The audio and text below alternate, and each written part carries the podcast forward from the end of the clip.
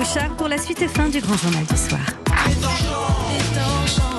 3-0 pour le Paris Saint-Germain. C'est une addition terrible pour le Real Madrid. Beaucoup ont brûlé, ont été détruites par les guerres, les révolutions, les fautes des hommes. We kids shouldn't have to do this. On est assis sur une poudrière parce que les gens, ils ont peur. Europe 1, L'air du temps. François Claus. Les temps changent et comment? Et vous écoutez ce monde changer. Bonsoir François Claus.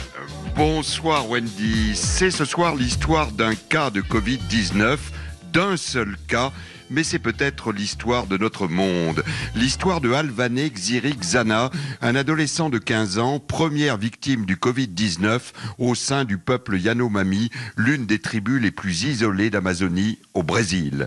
Alvané, d'inutri, anémique, fut baladé pendant trois semaines d'institution sanitaire en dispensaire avec une simple prescription d'antibiotiques sans jamais être soumis au moindre test de dépistage au pays de l'irresponsable Bolsonaro.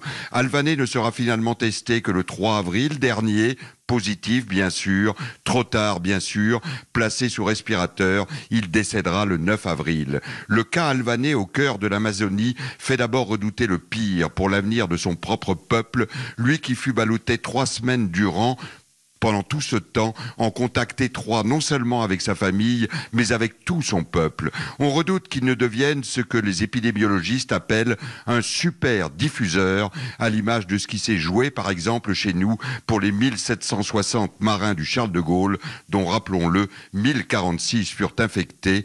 Oui, on est en droit ce soir de redouter le pire pour les Yanomami.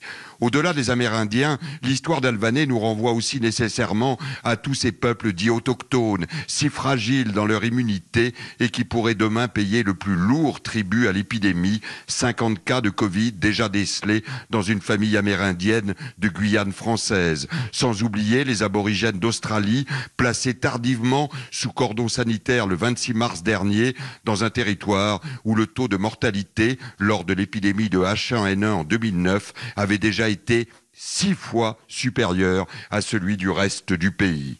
Comment ne pas penser aussi, avec le cas alvanais, à tous les pays sanitairement les plus démunis, en Asie ou en Afrique? Le continent africain, pour le moment encore préservé, mais dispose-t-on vraiment de statistiques fiables, où 52 des 54 pays sont désormais bel et bien touchés par la pandémie et où l'OMS redoute que la mobilisation des moyens pour le Covid n'ait pour effet direct le doublement des décès liés à un autre fléau sur le continent, le palu. L'histoire de ce gamin amazonien, enfin Wendy, abandonné sur le bord d'un fleuve, nous alerte aussi sur le sort de tous ceux qu'on en passe chez nous de laisser au bord de la route, comme nous le rappelle cet ancien grand patron que fait Louis Gallois, aujourd'hui président de la Fédération des acteurs de la solidarité, dans une vibrante tribune publiée cette semaine dans le journal Le Monde. Ces milliers de travailleurs invisibles, sans papier en France, ceux-là même qui nous livrent à domicile en ce moment nos repas, préparent nos commandes pour les grands groupes logistique, travailleurs de l'ombre et de la première ligne qui prennent des risques avec leur santé alors qu'on leur dénie le droit de bénéficier de la moindre couverture médicale comme s'ils n'appartenaient pas à la même communauté humaine.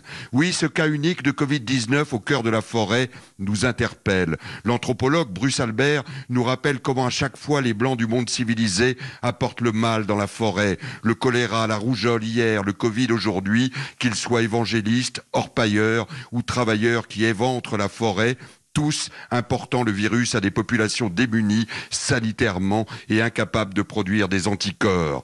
Bruce Albert nous remet en mémoire les mots prémonitoires d'il y a un demi-siècle du grand Claude Lévi-Strauss qui nous rappelait déjà qui nous prévenait qu'un régime d'empoisonnement interne nous menaçait, dans lequel nous nous serions fourvoyés, nous, Homo industrialis, disait alors Lévi-Strauss. Quand nous, les broyeurs de la forêt, nous, les peuples de la marchandise, nous, le grand prédateur, responsable de la destruction des espèces, nous voilà depuis six semaines, en l'absence de traitement, de vaccins, d'immunité, aussi démunis qu'un Indien d'Amazonie, contraint de nous confiner dans la forêt de nos villes, de nos appartements, comme si par un improbable retournement de l'histoire, nous étions en passe de faire de nous-mêmes, Wendy, ce que nous avons fait d'eux, les Amérindiens.